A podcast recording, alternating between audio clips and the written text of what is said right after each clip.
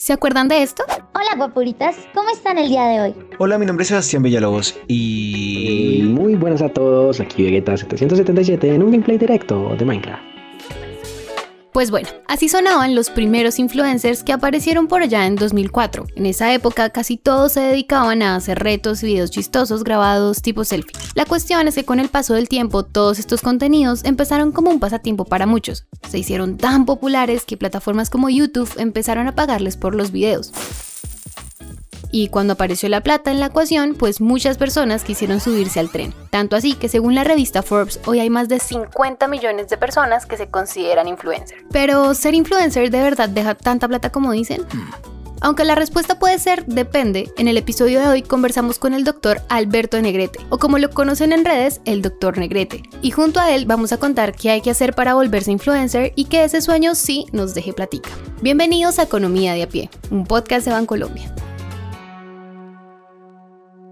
Aunque hoy en día es súper común que escuchemos palabras como youtuber, tiktoker, instagramer o streamer, la verdad es que muchas veces no sabemos qué quiere decir todo esto. Pues bueno, para hacernos la vida más fácil y que entendamos muy bien qué hay detrás de estas palabras, vamos a poner el tema como ser influencer y creador de contenido. Y según la Escuela de Negocios de la Innovación y los Emprendedores, un influencer es una persona que genera conexión entre muchas personas a través de redes sociales. O sea, literalmente es una persona que nos emociona ver y escuchar y a la que además le creemos lo que dice. Y acá es donde aparece el doctor Negrete, un médico que ya tiene casi un millón de seguidores solo en Instagram, pero que comenzó siendo influencer casi que sin querer queriendo. Pasó algo muy curioso y es que mi hermanito menor estudió cine, se volvió director de cine y apareció como el boom de las redes sociales. Estoy hablando como algo que se sentía nuevo todavía. Y entonces él, él, me, él me cogió a mí como de conejillo de indias y me empezó a decir, ay, grabamos videos para las redes sociales. Y yo, no, pues contratate a alguien más, un actor, ¿qué? ¿Y qué? ¿Crees que le pague a alguien más si te tengo a vos? Y mi hermanito me dijo, no, pues métete a Instagram. Entonces yo no tenía Instagram ni siquiera, me lo descargué. Y empecé y me dijo, mira a ver el contenido de la gente que está haciendo cosas en redes sociales y hacemos algo así. En ese momento las redes sociales no daban un peso, simplemente lo hacía por compartir tiempo con mi hermano, porque nos reíamos todo el tiempo, la pasábamos muy bien y pues fue un proyecto que sorpresivamente funcionó y tuvo una acogida muy bonita. Acá lo primero que tenemos que dejar claro es que esa acogida no llega de la noche a la mañana. Necesita tiempo, voluntad y perrenque, como dirían algunos. Porque para mantenerse con vigencia en las redes sociales, donde hay nuevo contenido cada segundo, pues toca crear algo que nos identifique, algo que nos haga diferentes. Siéntense a ver a los influenciadores que seguían desde chiquitos, desde hace 10 años los influenciadores que los hacían reír hace 10 años y que en algún momento se volvieron influenciadores importantes en la vida de uno porque uno hasta hablaba de ellos todo el día. 10 años después, todos, todos, todos, todos, todos, todos han tenido que pasar por un proceso de transformación en donde o evolucionan para convertirse en unas personas interesantes y estables a nivel económico y social o desaparecen. Y lo único que te puede garantizar tranquilidad, estabilidad y generar interés a nivel social es que estudies, que aprendas, es que sepas algo, es que tengas algo para aportar. Esto no quiere decir que un influenciador dedicado solo a la comedia sea bueno o malo. Si les decimos esto es porque si quieren volverse creadores de contenido, sí o sí tienen que pensar qué tipo de contenido van a empezar a hacer. Por ejemplo, el doctor Negrete es médico y su contenido es sobre temas de salud y en sus videos explica de forma súper entretenida cómo funcionan ciertas enfermedades, pero también sube videos donde cuenta historias, anécdotas que le pasan en su vida fuera de las cámaras. Entonces es muy fácil saber que su cuenta tiene un propósito y que él habla de temas de los que de verdad sabe, o sea, es muy poco probable que lo veamos hablando de recetas de cocina. Y si les decimos esto es porque antes de pensar en me voy a hacer millonario con las redes sociales, lo primero que hay que hacer es construir un nombre, una especie de voz propia que logre generar una huella en las personas. Porque se están metiendo a competir en un área en la que casi que cualquier persona con un celular puede ser tu competencia. Entonces, si están pensando en plata, piénsenlo bien, piensen bien qué producto o qué intención o qué es lo que van a, a organizar en un proyecto que tiene que ser proyectado a muchos, muchos, muchos años para que empiece realmente a generar un ingreso, porque todo el planeta en este momento tiene la capacidad de no solo competir contigo, sino de ofrecer cosas que jamás vas a poder ofrecer. Ahora, si esta tarea ya está resuelta y tienen claro qué tipo de influenciador quieren ser, lo siguiente a lo que hay que pararle bolas es a construir una comunidad. Y acá hay varias cosas a tener en cuenta. La comunidad que vos creas desde el principio tiene que tener un enfoque, tiene que tener, tiene que estar relacionada con algo importante de tu personalidad que tenga proyección. Porque yo, por ejemplo, yo veo en TikTok personas que hacen doblajes y hacen caras muy chistosas y se ponen filtros y hacen de eso y que tienen 5, 10, 15, 20 millones de seguidores, pero lo que hacen es hacer caras chistosas y hacerme reír. Si esa persona el día de mañana me dice, eh, mira, te recomiendo esta crema para el acné, ¿yo qué le voy a creer a esa persona?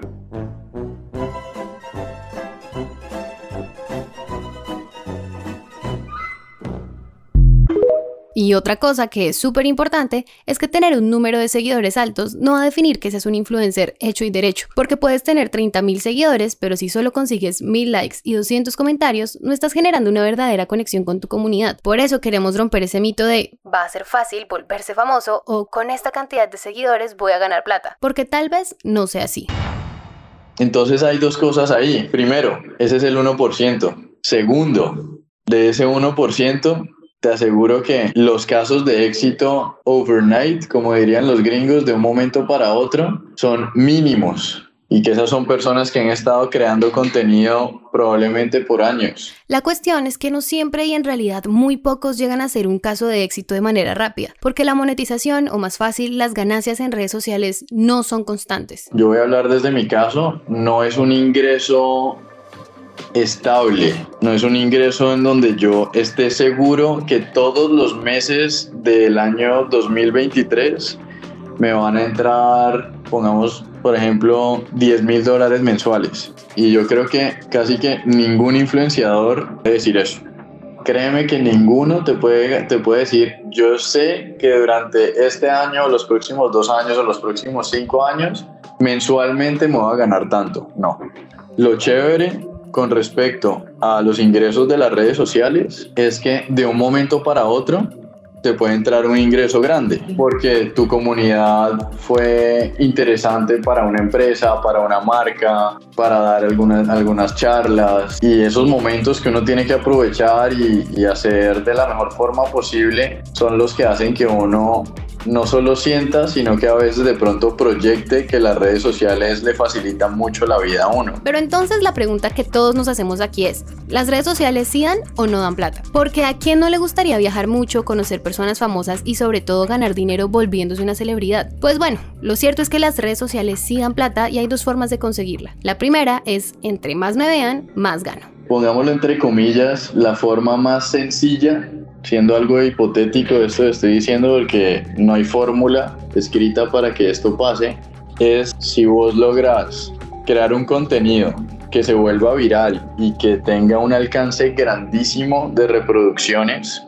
En este momento solo hay tres plataformas que están pagándote por tener una explosión de reproducciones en tu contenido, que son YouTube, Facebook y TikTok en ciertos países. Y la segunda forma de ganar con las redes sociales es uno no hace plata sin que alguien más haga plata. Este camino necesita que ya tengas un grupo de seguidores alto y que de verdad sea tu comunidad. Cuando eso pase, es probable que ciertas marcas te busquen para que hagas contenido patrocinado por ellos, ya sea probando algún producto de comida, usando algún producto de belleza y muchas otras cosas. Ya las marcas saben que tu comunidad va a ver tu contenido y eso es lo que a ellos les interesa en ese momento y la razón por la que uno pues dice que sí, aparte de que a uno le guste la marca, es que es un ingreso asegurado, a diferencia de los videos. Vos puedes hacer un video que te parece bacanísimo pero a nadie le gusta. Y el día de mañana te caes montando patineta y resulta que con ese video te ganaste 8 mil dólares. El modelo de negocio de volver, de, de crear una comunidad que sea tan interesante y tan valiosa como para que ciertas instituciones te crean relevante es muy bueno por el lado de que esos ingresos te van a seguir motivando a seguir con tu trabajo. No hay un solo influenciador que lleve años y años y años haciendo contenido sin que eso le haya traído algún beneficio económico. Uno necesita esa motivación para sacar adelante el proyecto. Entonces, pues sí hay alternativas y sí se puede generar plata siendo influencer. Pero si quieren entrar en este mundo con todas las de la ley, antes de lanzarse al agua hay que tener claras tres cosas más. Primero, entender el algoritmo, que es como ese sistema que crea las tendencias en redes sociales sobre el contenido que más le gusta a la gente.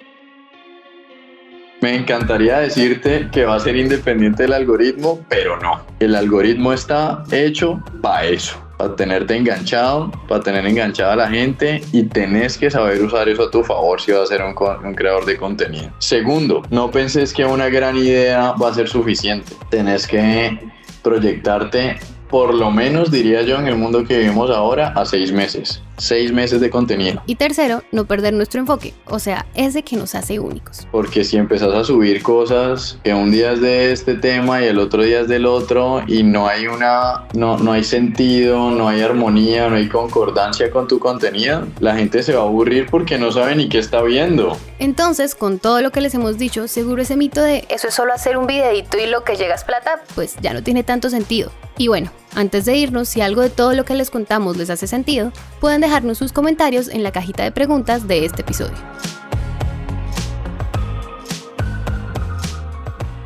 Este episodio fue escrito por Juan Almanza, editado por Araceli López, musicalizado por Alejandro Rincón, la curaduría de contenido fue hecha por el equipo de Content Marketing de Bancolombia y narrado por mí, Valentina Barbosa. No olvides escribirnos a través de nuestras redes sociales de Bancolombia. Encuéntranos en Instagram, Facebook, Twitter y LinkedIn como arroba Bancolombia y en TikTok como arroba Bancolombia Oficial.